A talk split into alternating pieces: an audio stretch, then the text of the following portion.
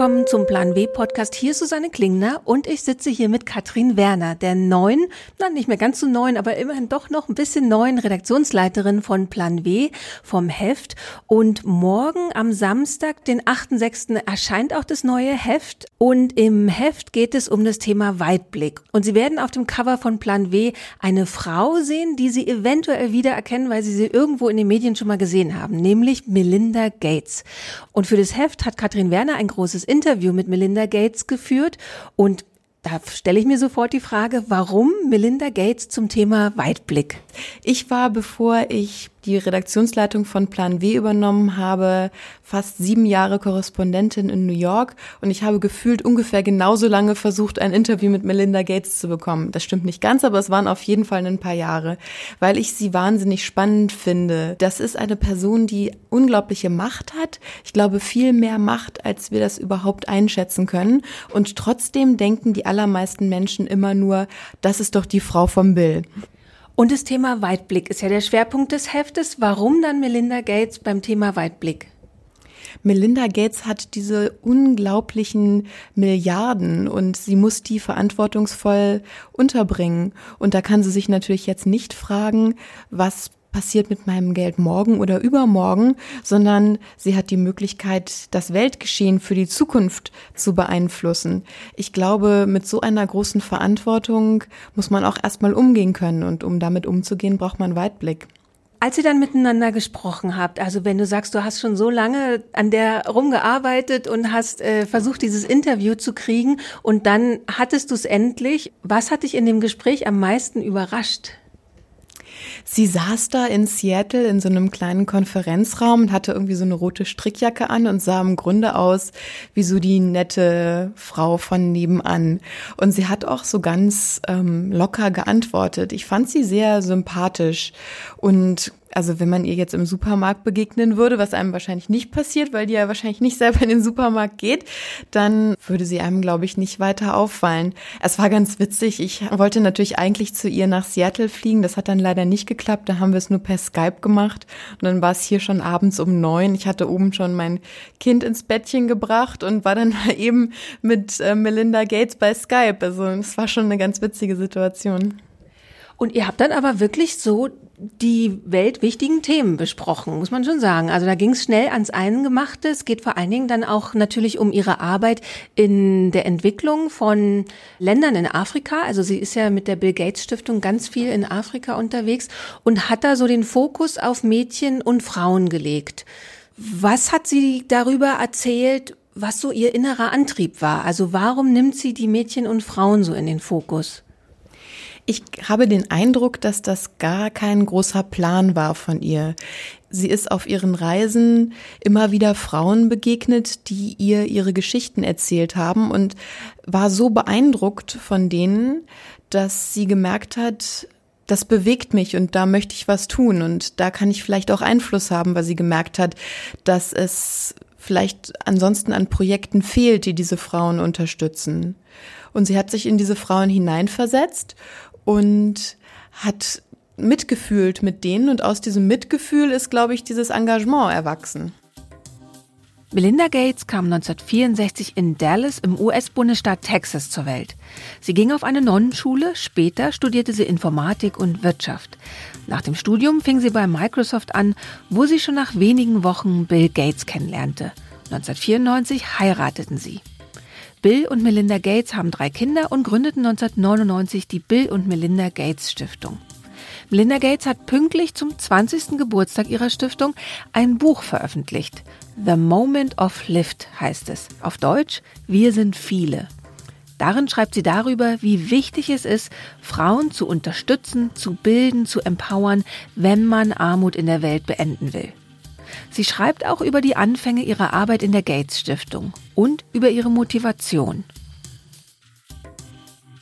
As I've traveled the world for 20 years doing the work of the foundation I co-founded with my husband Bill, I've wondered, How can we summon a moment of lift for human beings? Ich habe für die Bill und Melinda Gates Stiftung 20 Jahre lang die Welt bereist und mich immer gefragt, wie können wir Menschen Auftrieb geben? Und insbesondere Frauen. Denn Wenn du Frauen Aufschwung gibst, gibst du der Menschheit Aufschwung. Und manchmal genügt es, wenn man Frauen nicht mehr herunterzieht. Auf meinen Reisen habe ich Hunderte von Millionen von Frauen kennengelernt, die selbst entscheiden wollen, ob und wann sie Kinder bekommen. Aber sie können das nicht. Sie haben keinen Zugang zu Verhütungsmitteln. Es gibt viele andere Rechte und Privilegien, die Frauen und Mädchen verweigert werden. Das Recht zu entscheiden, ob und wann und wen sie heiraten, das Recht zur Schule zu gehen, ein Einkommen zu verdienen, außerhalb des Hauses zu arbeiten, aus dem Haus zu gehen, eigenes Geld auszugeben, ihr eigenes Budget zu verwalten, ein Unternehmen zu gründen, sich einen Kredit zu besorgen, Eigentum zu haben, sich von ihrem Ehemann scheiden zu lassen, zum Arzt zu gehen, für ein Amt zu kandidieren, mit dem Fahrrad zu fahren, ein Auto zu fahren, auf die Universität zu gehen, Programmieren zu lernen, Investoren zu finden. Manchmal werden diese Rechte gesetzlich verweigert, aber selbst wenn es das Gesetz erlaubt, werden Frauenrechte oft noch durch kulturelle Vorurteile Frauen gegenüber verletzt. Und hast du das Gefühl, dass es so ein weiblicher Zugang vielleicht zur Entwicklungsarbeit ist? Also, weil du jetzt gerade auch betont hast, diese Empathie und dass sie sich denen auch auf eine besondere Art nahe gefühlt hat?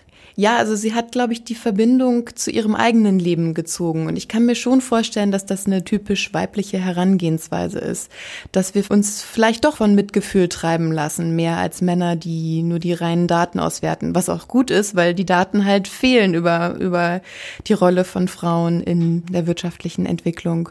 Und also wenn man sich Melinda Gates anschaut, Ihr Engagement begann so wirklich mit der, mit dem Thema Familienplanung oder Verhütung genauer gesagt. Und sie ist auf ihren Reisen Frauen begegnet, die zu ihr gesagt haben, hilf mir, ich habe keinen Zugang zu Verhütungsmitteln und hätte die so gerne und brauche die so dringend, weil ich kann nicht noch ein Kind zur Welt bringen, was ich nicht im Grunde nicht ernähren kann und nicht in die Schule schicken kann. Und dann hat Melinda Gates sich in deren Situation versetzt und ihr ist aufgefallen, dass sie ihre Kinder genau im Abstand von drei Jahren bekommen hat, genau zu dem Zeitpunkt, in dem sie die haben wollte und genau in dem Alter, als das jeweils Kleinste schon wieder so aus den Windeln raus war und sie sich bereit fürs nächste gefühlt hat. Dann kam dann Kind Nummer zwei und später auch Kind Nummer drei. Und diese Frauen in Afrika, die ihr da begegnet sind, die hatten dieses Privileg nicht. Die mussten Kinder bekommen, wenn sie eben schwanger wurden. Und daraus ist dieses Engagement dann entstanden, sich für Verhütungsmittel einzusetzen? 2012 in the world's 69 poorest countries im Jahr 2012 nahmen 260 Millionen Frauen in 69 der ärmsten Länder der Welt Verhütungsmittel ein. Über 200 Millionen mehr Frauen in diesen Ländern würden gern Verhütungsmittel verwenden, haben aber keine Möglichkeit, sie zu bekommen. Das bedeutet, dass Millionen von Frauen in den Entwicklungsländern zu früh, zu spät und zu oft schwanger werden, als dass ihr Körper damit umgehen könnte. Wenn Frauen in Entwicklungsländern den Abstand der Geburten ihrer Kinder auf mindestens drei Jahre vergrößern können, ist die Wahrscheinlichkeit, dass jedes Baby im ersten Jahr überlebt, fast doppelt so hoch und um 35 Prozent höher, dass es seinen fünften Geburtstag erlebt.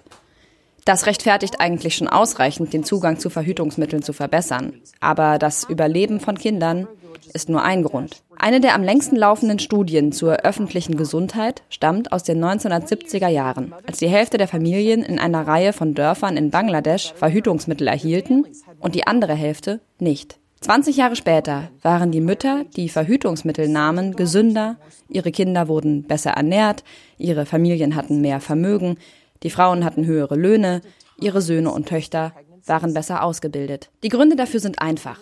Als die Frauen in der Lage waren, ihre Schwangerschaften zu planen, konnten sie ihre eigene Ausbildung gezielter vorantreiben, ein Einkommen verdienen, gesunde Kinder großziehen und sie hatten die Zeit und das Geld, jedem Kind die Nahrung, Pflege und Bildung zu geben, die es braucht, um zu gedeihen. Tatsächlich, kein Land ist in den letzten 50 Jahren aus der Armut herausgekommen, ohne Frauen Zugang zu Verhütungsmitteln zu geben.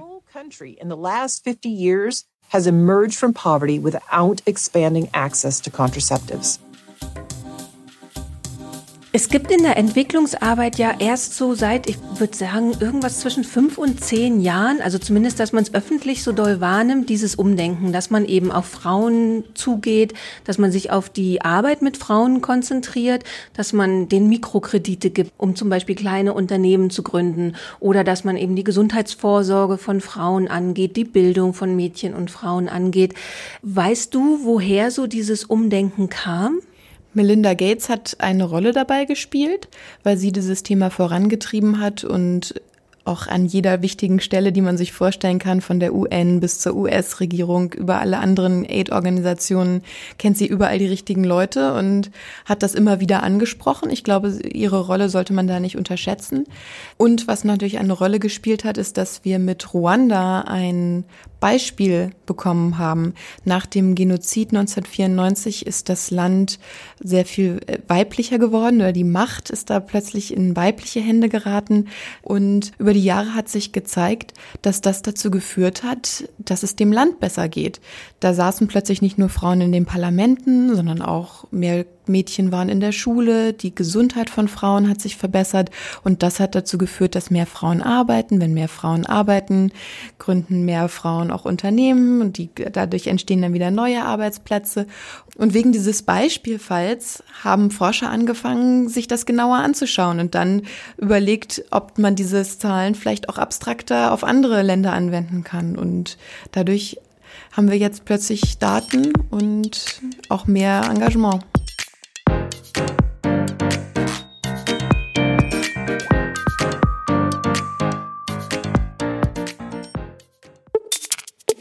Werbung. Der Plan W Podcast wird ermöglicht von LinkedIn, dem Karrierenetzwerk. Hier können sich Mitglieder austauschen, von anderen inspirieren lassen und selbst Beiträge schreiben. Vor allem Frauen können das Netzwerk für sich nutzen. Wie erklärt Sarah Weber, Senior Editor im Münchner LinkedIn Office? Hi, ich arbeite bei LinkedIn als Redakteurin. Wir arbeiten journalistisch, schreiben Artikel, haben einen eigenen Podcast, machen Videos. Und wir kümmern uns außerdem um das, was die LinkedIn-Mitglieder auf der Plattform machen. Sprich, wir schauen, wer die besten Artikel, die besten Posts, die besten Videos veröffentlicht und sorgen dann dafür, dass die von einem größeren Publikum gesehen werden. Warum sollten sich denn besonders Frauen bei LinkedIn anmelden? Gerade für Frauen ist es super wichtig, ihr Netzwerk zu pflegen. Also wirklich zu schauen, wer sind die Leute, die sie kennen oder die sie kennen möchten, die sie beruflich weiterbringen können, mit denen sie sich austauschen wollen und vor denen sie sich auch als Expertin positionieren wollen. Dafür eignet sich LinkedIn total gut, weil Erstens, man hat natürlich ein Profil und kann zeigen, was man selbst beruflich macht, aber man kann sich eben auch ein bisschen darüber hinaus positionieren mit Posts, mit Artikeln, mit Videos und dann wirklich zeigen, wofür man steht. Und ich werde dann zum Beispiel für Jobs ähm, vorgeschlagen und solche Sachen, oder? Wir hatten tatsächlich einen Fall, wo ein Mitglied einen Artikel drüber geschrieben hat, wie schwierig es ist, wenn man über 40 ist und einen neuen Job sucht. Sie hat ganz viele Bewerbungen geschrieben und es hat einfach nie geklappt. Sie hat dann einfach so sehr persönlich das geschildert, wie das für sie war und mit sehr, sehr vielen Reaktionen von Menschen, die ähnliche Erfahrungen gemacht haben. Und am Ende kam dafür wirklich ähm, für sie ein neuer Job bei raus. Vielleicht kannst du als jemand, der da schon länger unterwegs ist und auch natürlich die Innenansicht von LinkedIn hat, vielleicht kannst du ein paar Tipps und Tricks verraten für das Profil, für den eigenen Auftritt dort? Mein Haupttipp ist, keine Angst haben. Es ist kein Hexenwerk, man muss nicht wahnsinnig viele Stunden reinstecken und sein Netzwerk pflegen, sondern es geht einfach darum, sich mit den Leuten zu vernetzen, die man kennt und zu sagen, was man gerade beruflich macht, ein Foto hinzuzufügen und das reicht eigentlich als Basics. Und was man dann machen sollte, ist einfach mal ein bisschen posten und Spaß damit haben und wirklich zu gucken, was habe ich mitzuteilen, das vielleicht sonst niemand anders sagen kann.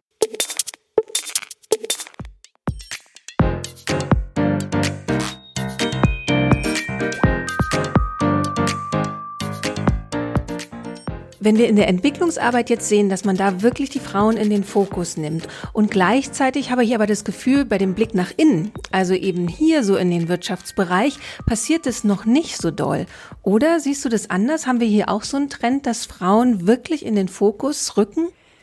Wenn man mit Unternehmen oder Unternehmern spricht, in der deutschen Wirtschaft oder auch in den USA, wo ich ja lange gelebt habe, dann sagt einem jeder, ja, natürlich sind uns Frauen ganz, ganz wichtig und wir wollen Frauen fördern. Aber was dann hinterher passiert, ist nochmal eine ganz andere Frage. Und in den Wirtschaftswissenschaften oder auch ansonsten in der Marktforschung ist uns eigentlich klar, dass es gut ist. Unternehmen, die Frauen im Vorstand haben oder Frauen im Management insgesamt, haben am Ende bessere Gewinne.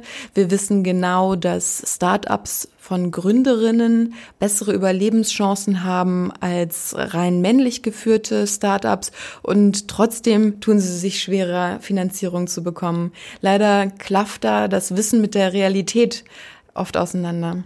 Wahrscheinlich ist die Kultur dann noch so ein ganz wichtiger Punkt. Und da haben wir eben das Problem hier, dass nicht nur dann die Wirtschaft isoliert dasteht, sondern wir haben dann auch immer noch die Vorstellungen, was ist eine richtige Frau, was ist ein richtiger Mann.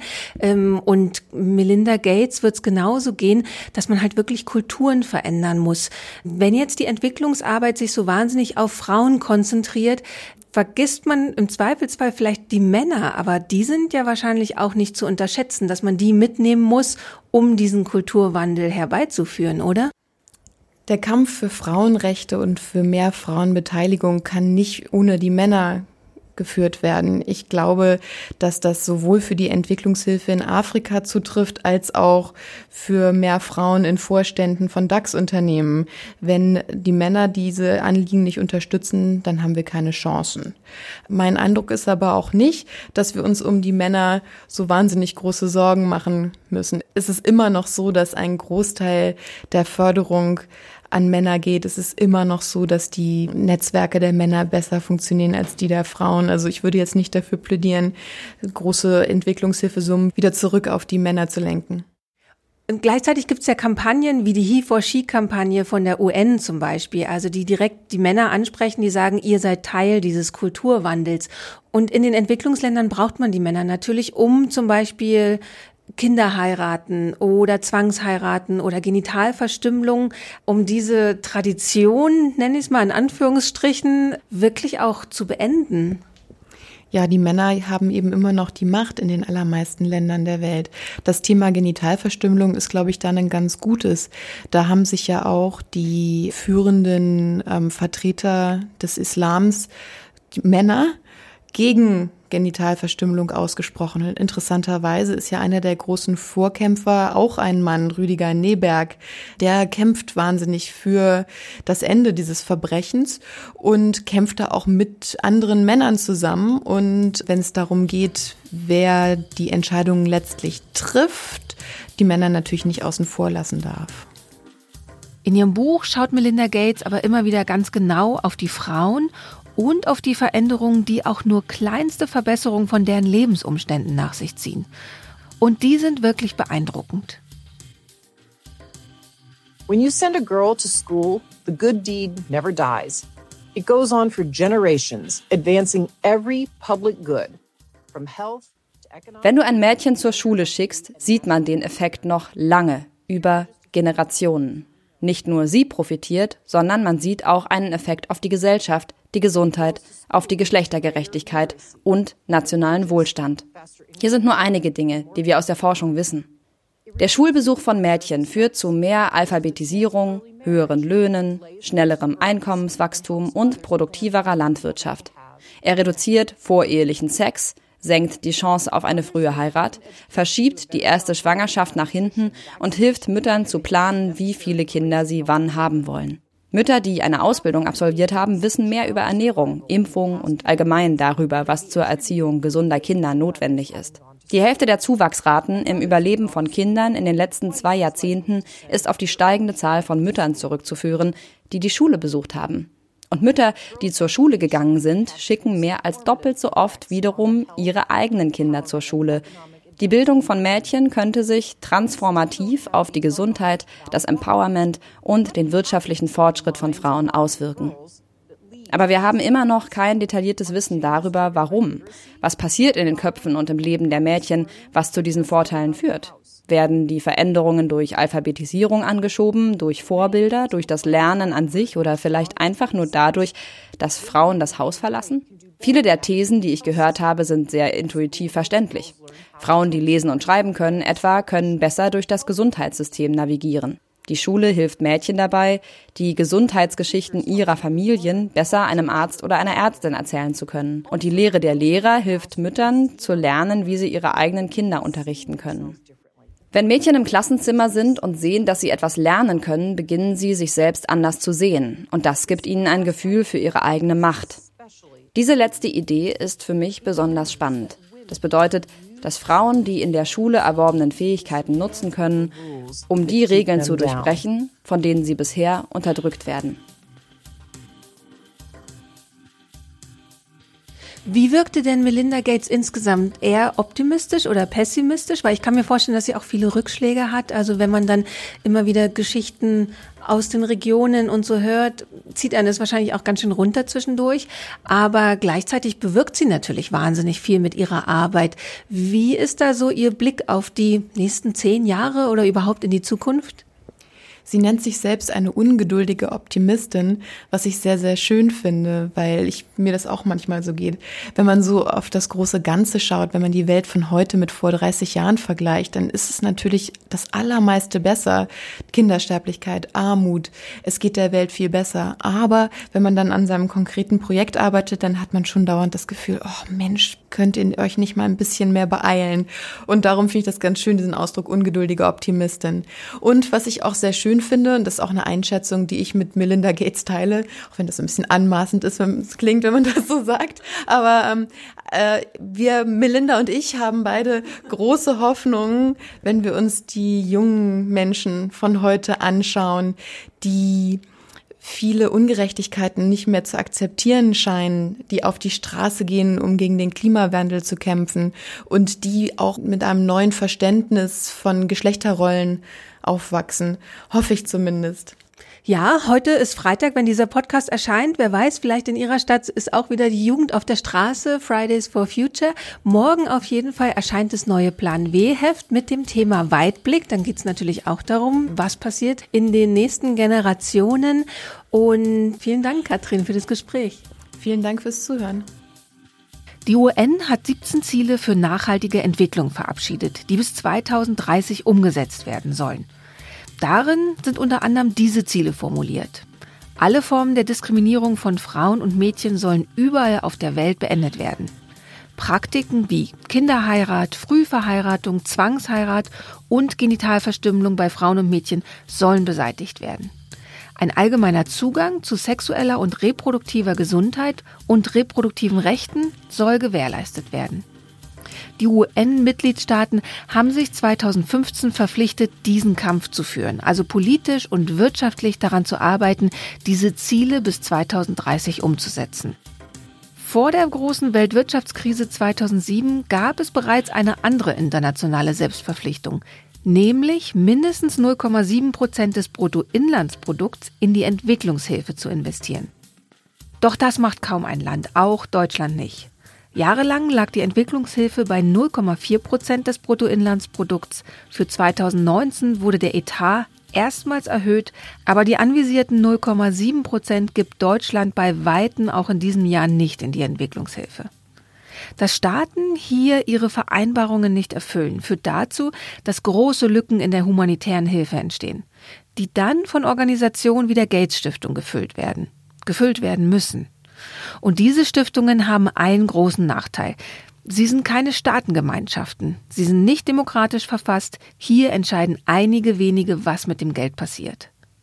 Aber gleichzeitig bringt deren Engagement große Chancen mit sich, weil so eine Organisation im besten Fall schneller und schlagkräftiger zum Beispiel gegen eine neu ausgebrochene Krankheit reagieren kann, als jeder Staat, in dem erstmal eine Fachgruppe zur Analyse des Problems gegründet wird. Die humanitäre Hilfe von Privatstiftungen ist also nicht ohne Probleme, aber sie werden vermutlich erst einmal diejenigen sein, die kurzfristig an der Armut in der Welt wirklich was ändern können. Langfristig müssten Menschen wie Melinda Gates ihr Netzwerk und ihre Macht auch dafür nutzen, eine Wende im globalen Wirtschaften auszurufen. Dass nämlich diese Armut gar nicht mehr entsteht. Dass die Länder des globalen Nordens die Länder des globalen Südens und ihre Rohstoffe, Arbeitskraft, Natur nicht mehr ausbeuten. Was nicht ganz einfach sein dürfte, wenn die großen Geldgeber ihr Vermögen im klassischen Kapitalismus mit seiner ausbeuterischen Logik gemacht haben.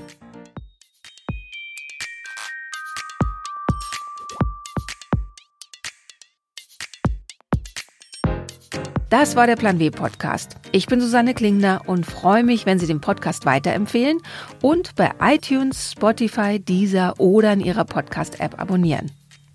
Der Plan W Podcast ist eine Haus 1 Produktion. Editing und Sounddesign machte Miku Sophie Kümel. Die Titelmusik ist von Katrin Rönecke. Das Cover gestaltete Dirk Schmidt. Alle Podcasts der Süddeutschen Zeitung finden Sie unter www.sz.de slash podcast. Alle Ausgaben von Plan W finden Sie im Digitalkiosk der SZ unter www.sz.de slash plan-w.